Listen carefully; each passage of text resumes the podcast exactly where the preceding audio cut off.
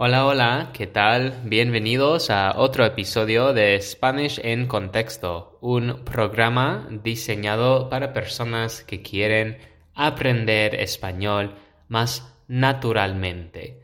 ¿Por qué aprender español cuando tú puedes aprender a través del español? Si no me conoces, soy Tyler, un estudiante de posgrado en Pamplona, España Estudio la enseñanza de español como lengua extranjera y en los Estados Unidos ah, doy clases de español en una escuela secundaria. Pues ¿cómo están? Desafortunadamente, ah, cuando veo la información demográfica de quién está escuchando mi podcast, no tengo mucha información. no sé nada de edad, género, profesión, etc. Al reflexionar un poco, pienso que a lo mejor no debo saber esta información por el tema de la privacidad, ¿no? Pero de todas formas es que no sé mucho de ustedes. Ay, pues como ya he dicho, yo soy estudiante, así que como todos los estudiantes ahorita en la segunda semana de diciembre, estamos en la fase final del semestre. Acabo de entregar un examen final y esta semana es mi última semana de clases este semestre. No lo puedo creer. Qué rápido pasa el tiempo, ¿no? Pues el tema de este episodio es ser nativo hablante. Pues antes de empezar, ¿qué es un nativo hablante? Ya te explico. Un nativo hablante es alguien que habla una lengua como su primera lengua. Ojo, no lo he definido como alguien que habla una lengua como si fuera su primera lengua. No, no, no. Sino es que es su primera lengua, su lengua materna. Tu lengua nativa es la lengua que usas en la casa con tu familia.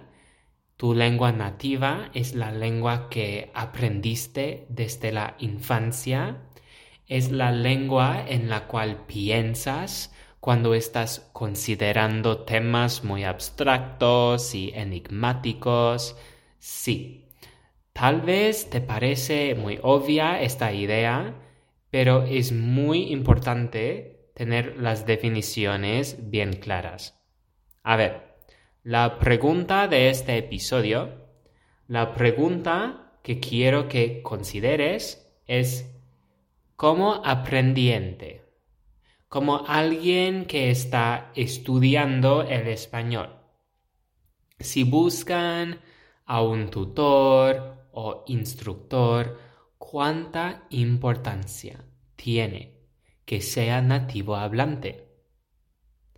Tal vez es una pregunta muy polémica. Tal vez es una pregunta trampa. ¿Por qué? Pues en primer lugar yo no soy nativo hablante. El español no es mi primera lengua. Inglés es mi lengua materna. Y pienso que se podría argumentar que tailandés también es mi lengua materna, pero honestamente mi proficiencia no es adecuada para enseñarlo profesionalmente. Pues, ok, ¿por qué enseño el español y no el inglés? ¿no? ¿Cuáles son las ventajas y las desventajas de ser un profesor nativo versus un profesor no nativo? A ver, Empezamos con las ventajas de ser un nativo hablante.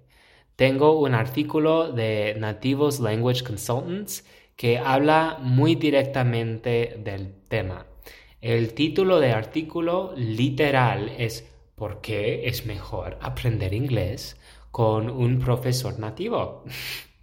De hecho, aprecio mucho que sean muy directos y sus razones son las siguientes. 1. Los nativo hablantes dominan perfectamente el idioma. Si eres nativo hablante, Nunca vas a estar inseguro de lo que estás enseñando. Claro, es tu lengua. Tienes una pizca de autoridad que los nativos nunca pueden tener. No importa si lo que dices gramaticalmente no es correcto, porque por ser nativo hablante lo que dices es correcto, ¿me entiendes? 2. Los nativo hablantes pueden manejar más fácilmente los diferentes registros de la lengua meta. Con esto estoy de acuerdo, en serio. Cuando digo diferentes registros, estoy hablando del tono formal o informal.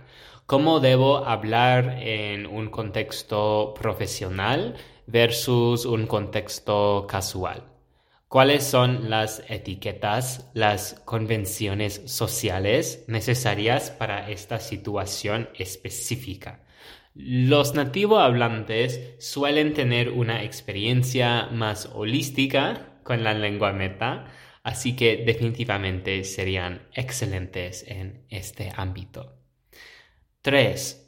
La pronunciación de los nativos es más natural. Pues es obvio que suena más natural.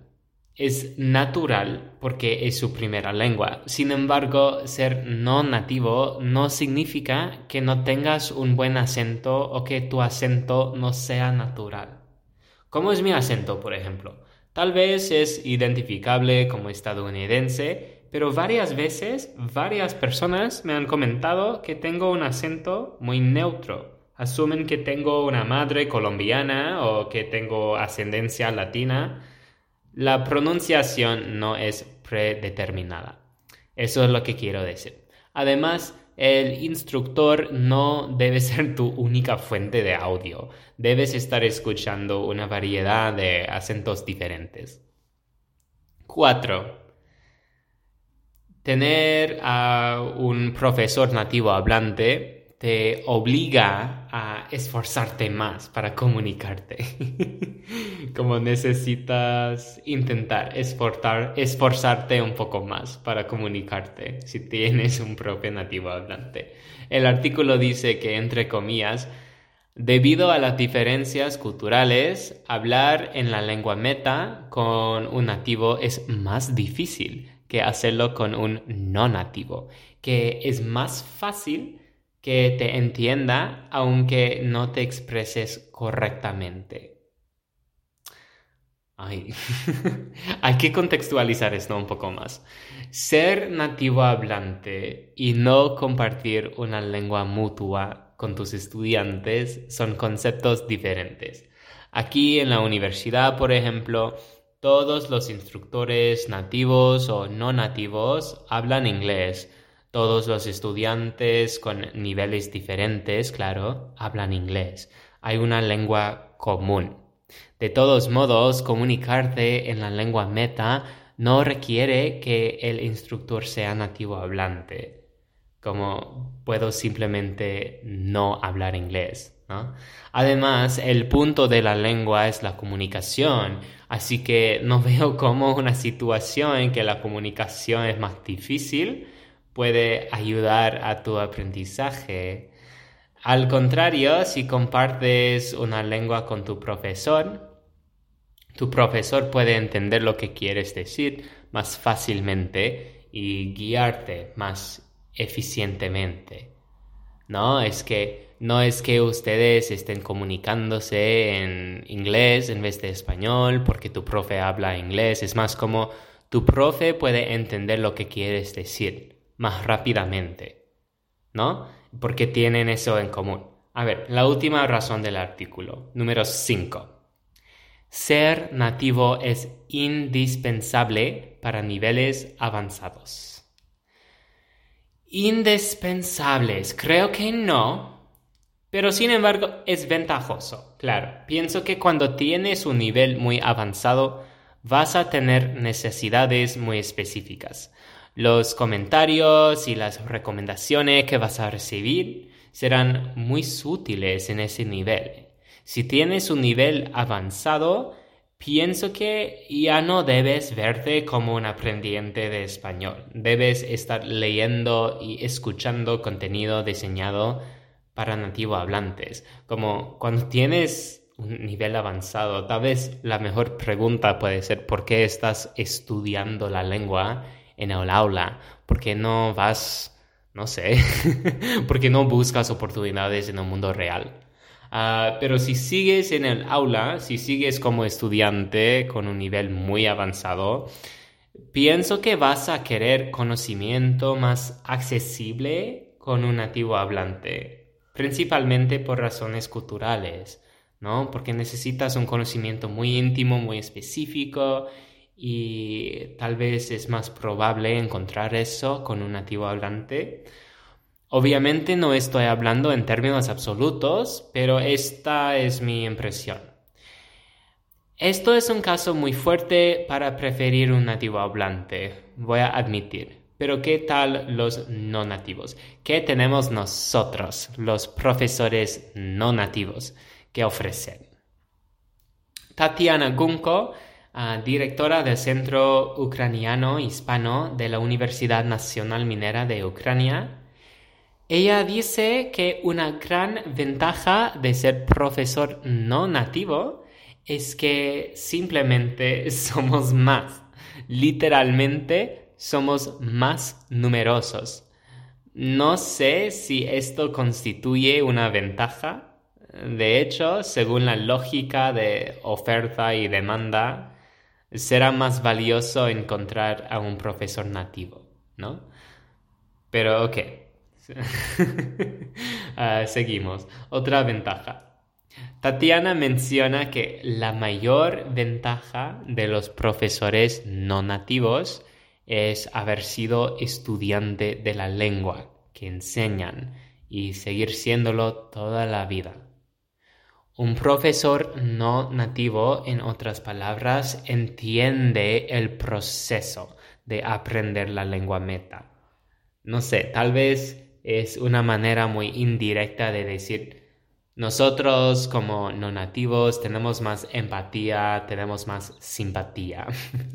Yo personalmente tengo memorias de años en la secundaria como estudiante ah, de mis primeras experiencias en Ecuador. Ah, tal vez por eso los profesores no nativos pueden tener más simpatía Tal vez somos más conscientes de las dificultades. Esto sin duda es ventajoso. Los profesores que compartimos la lengua materna con los alumnos tenemos una gran ventaja frente a los profesores que no la hablan. Conocer las diferencias y similitudes de la primera lengua y la segunda lengua ayuda a resolver muchos problemas en el aula. Hay una diferencia entre saber hablar inglés y conocer el proceso de aprender el español con inglés como la primera lengua. Además, la cita dice que los profesores no nativos son estudiantes permanentes. Pues exactamente, nunca has aprendido una lengua en su enteridad. Uno, porque la lengua siempre está cambiando. Y dos, porque la lengua parece infinita, ¿no? Pero esta conciencia de no ser perfecto, esta conciencia de la necesidad de seguir estudiando la lengua que enseñas, provee una humildad que es muy importante en un profesor.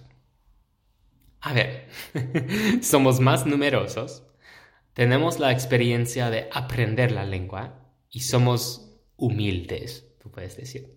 Oh, y es como, ah, entendemos como, podemos anticipar las dificultades que vas a tener porque hemos experimentado o hemos sobrevivido el mismo proceso. A ver, ¿qué más? ¿Hay más ventajas?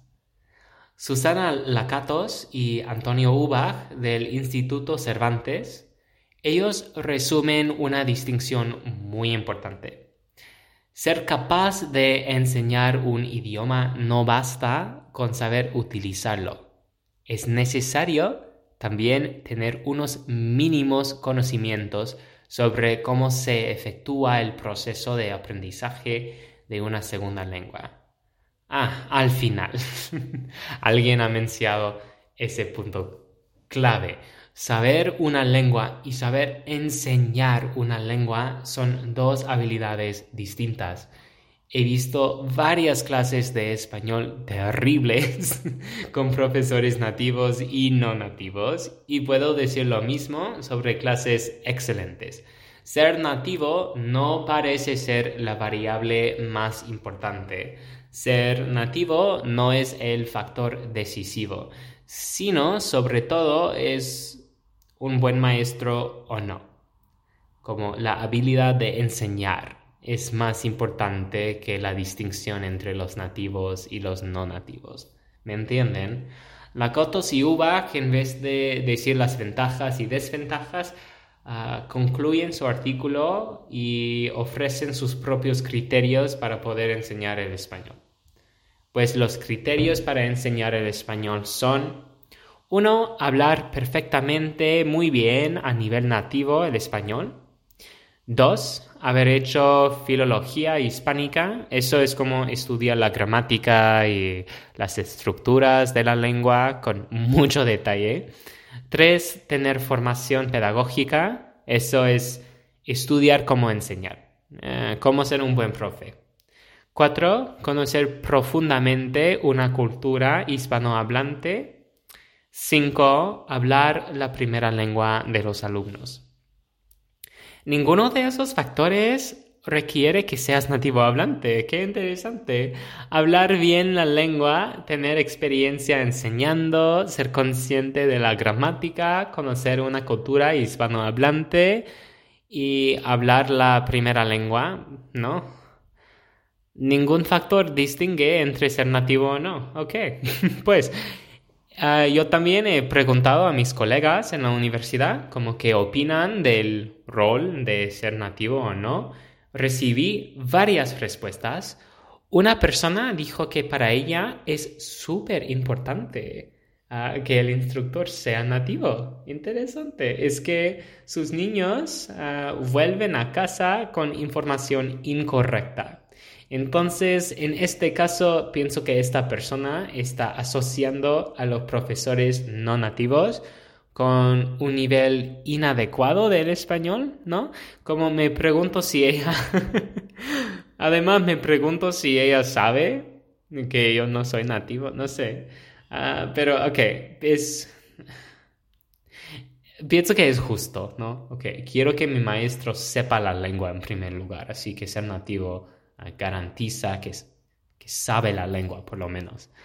Otra colega me dijo que le da igual, como no le importa. Sin embargo, si tiene un nivel muy avanzado, ah, preferiría, preferiría trabajar con un nativo hablante.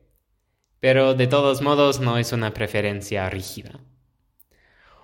Una colega me dio una respuesta que coincide con un requisito presentado por la Catos y Ubach. Ella me dijo que si no tienes experiencias significativas en español, si nunca te has sumergido en la cultura de una comunidad hispanohablante, no te quiere como profesor aprecio otra vez que sea muy directo, ¿no? Si nunca has tenido una experiencia significativa interactuando con las personas que hablan la lengua, eh, no serías para ella muy útil como profe.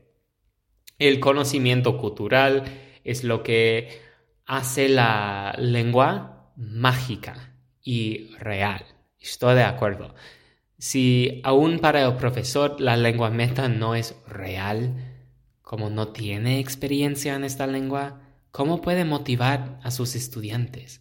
Si no usas la lengua para conectar con otras personas, ¿qué credibilidad tienes como un profesor de comunicación y cultura?